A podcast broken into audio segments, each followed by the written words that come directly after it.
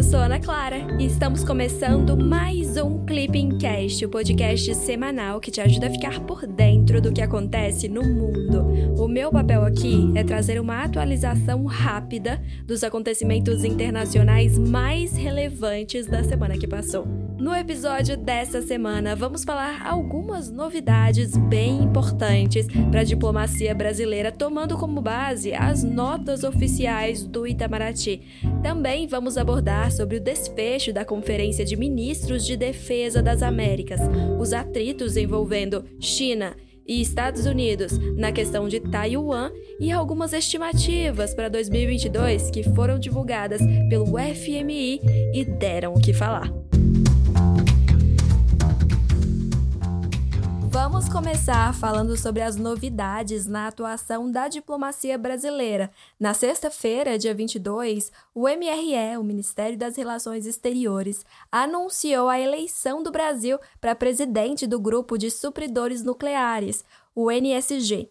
O mandato vai durar de 2023 a 2024, que é quando vai ocorrer a 33ª reunião plenária do NSG. A abordagem a ser tomada deve voltar para o controle de transferência de bens e tecnologias sensíveis na área nuclear, visando seu uso pacífico. Mas vem cá, vocês se lembram de como surgiu esse tal de NSG? Vamos dar uma repassada sobre a origem dele agora o Nuclear Suppliers Group apareceu em 1974 e era composto inicialmente por Canadá, Alemanha Ocidental, França, Japão, União Soviética, Reino Unido e Estados Unidos. Ele surgiu como uma resposta ao teste nuclear feito pela Índia, nomeado de Smiling Buddha, que aconteceu no mesmo ano, de 1974. Este teste gerou grandes preocupações para a comunidade internacional em relação aos perigos da transferência de tecnologia nuclear.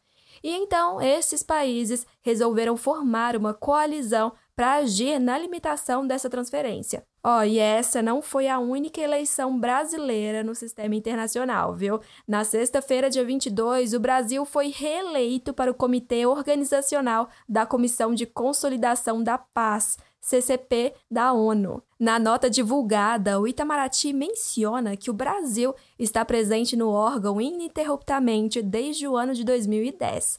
Mas a parte mais legal da eleição é que ela aconteceu por aclamação, o que só reafirma a eficiência da diplomacia brasileira em contribuir com a paz e segurança internacionais. Estou até arrepiada, gente. Olha aí o Brasil mais uma vez protagonizando na ONU.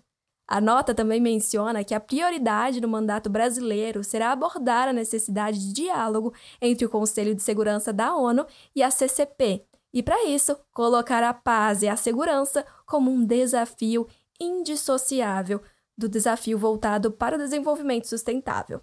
Mas vamos dar uma repassada no contexto de criação da CCP? Essa comissão surgiu em 2005 e adivinhem quem foi o ator importante nas negociações que levaram à criação dela? Exatamente, o Brasil. A CCP é focada em prestar auxílio na consolidação da segurança de países recém-egressos de conflitos armados. E um dos países com quem o Brasil mantém diálogo no âmbito da comissão é Guiné-Bissau. Desde o assassinato do presidente guinense João Bernardo Vieira, o Brasil vem se comprometendo com a pacificação desse país, presidindo a configuração específica da Guiné-Bissau desde 2007. Os dois países mantêm mecanismos bilaterais de consultas políticas, cooperação e diálogo sobre os temas da agenda internacional. Oh, e falando desses países em situação de vulnerabilidade, na terça-feira, dia 26, o Itamaraty divulgou nota sobre o envio do embaixador brasileiro na Ucrânia de volta para Kiev. Apesar da embaixada do Brasil ter permanecido aberta desde o início do conflito, os serviços consulares estavam acontecendo em postos instalados temporariamente fora de Kiev. O embaixador Norton de Andrade Melo Rapesta, que havia sido transferido da Moldóvia, deve retomar suas funções presenciais na capital ucraniana após instrução do MRE. E na pauta do comércio exterior, na segunda-feira foi divulgada a revogação das medidas antidumping e compensatória contra as exportações brasileiras de produtos de aço praticadas pelos Estados Unidos e Reino Unido. A medida, que cobrava taxas adicionais na importação dos produtos brasileiros desse setor, estava em vigor há mais de cinco anos nos Estados Unidos. Já no Reino Unido, a cobrança estava prevista para vigorar até o ano de 2024.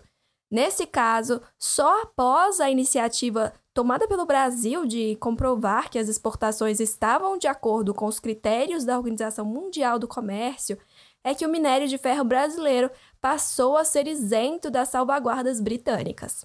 Agora vamos falar sobre a China. Na quarta-feira, dia 27, o Instituto Brasileiro de Mineração anunciou que a redução nas exportações para a China impactou fortemente a indústria de mineração brasileira, o Instituto afirmou que restrições ambientais propostas por Xi Jinping, como a de controle da qualidade do ar durante as Olimpíadas de Inverno, podem estar associadas à redução da atividade siderúrgica do país, resultando na queda das exportações brasileiras.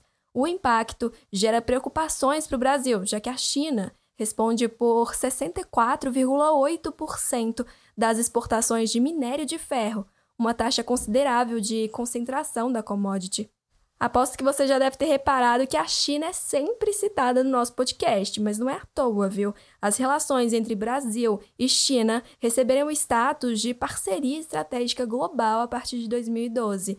Essa relação é caracterizada por forte dinamismo, englobando entre diversas outras áreas a cooperação espacial, financeira e econômica.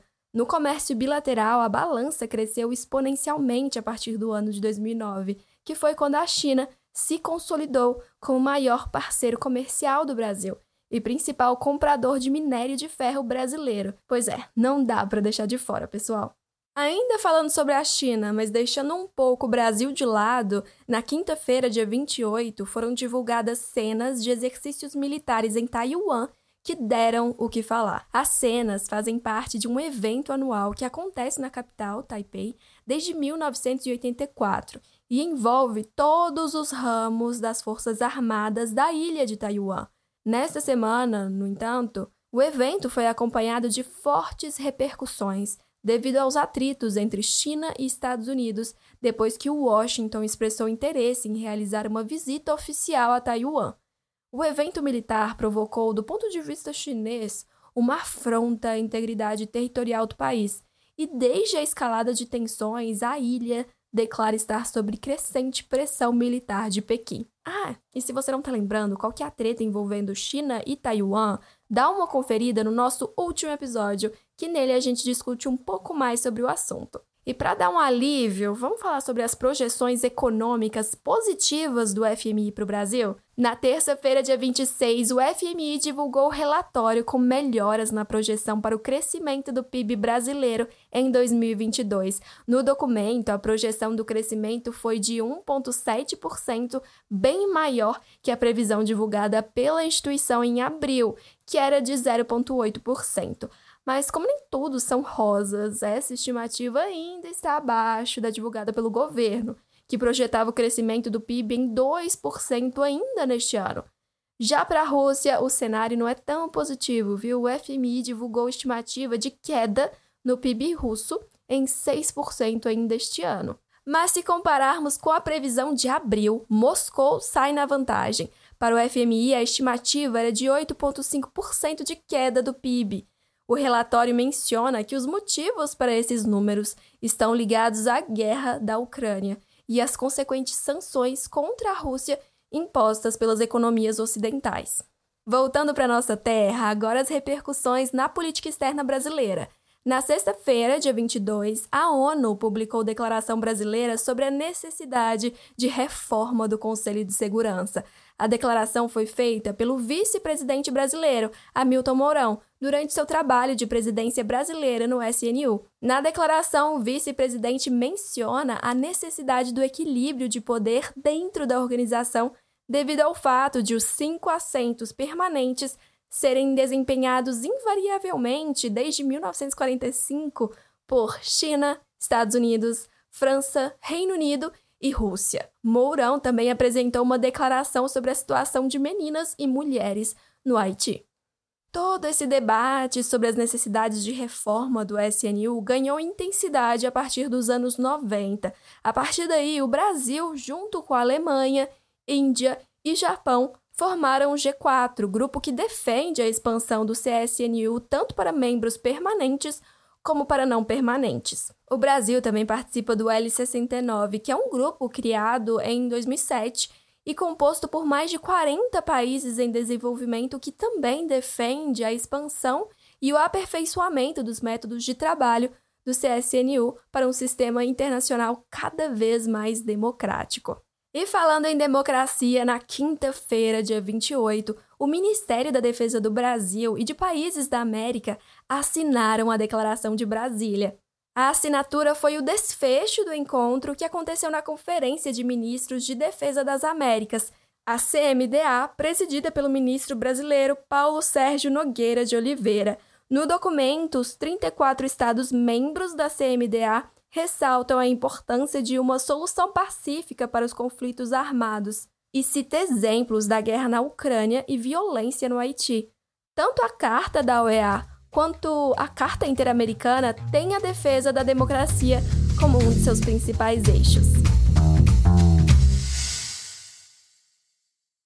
É isso, pessoal. Chegamos ao fim de mais um Clipping Cast com um resumão da semana dos dias 25 a 29 de julho de 2022. Você já segue o Clipping Cast no seu tocador de podcasts? Se não, aproveita e clica no botão seguir. Assim, você não perde nenhum episódio. E falando em episódio, o que, que você achou desse? Manda mensagem pra gente pelo nosso Instagram, o arroba clipping__csd. Queremos melhorar o Clipping Cast e a sua opinião é fundamental. Até semana que vem. Tchau, tchau!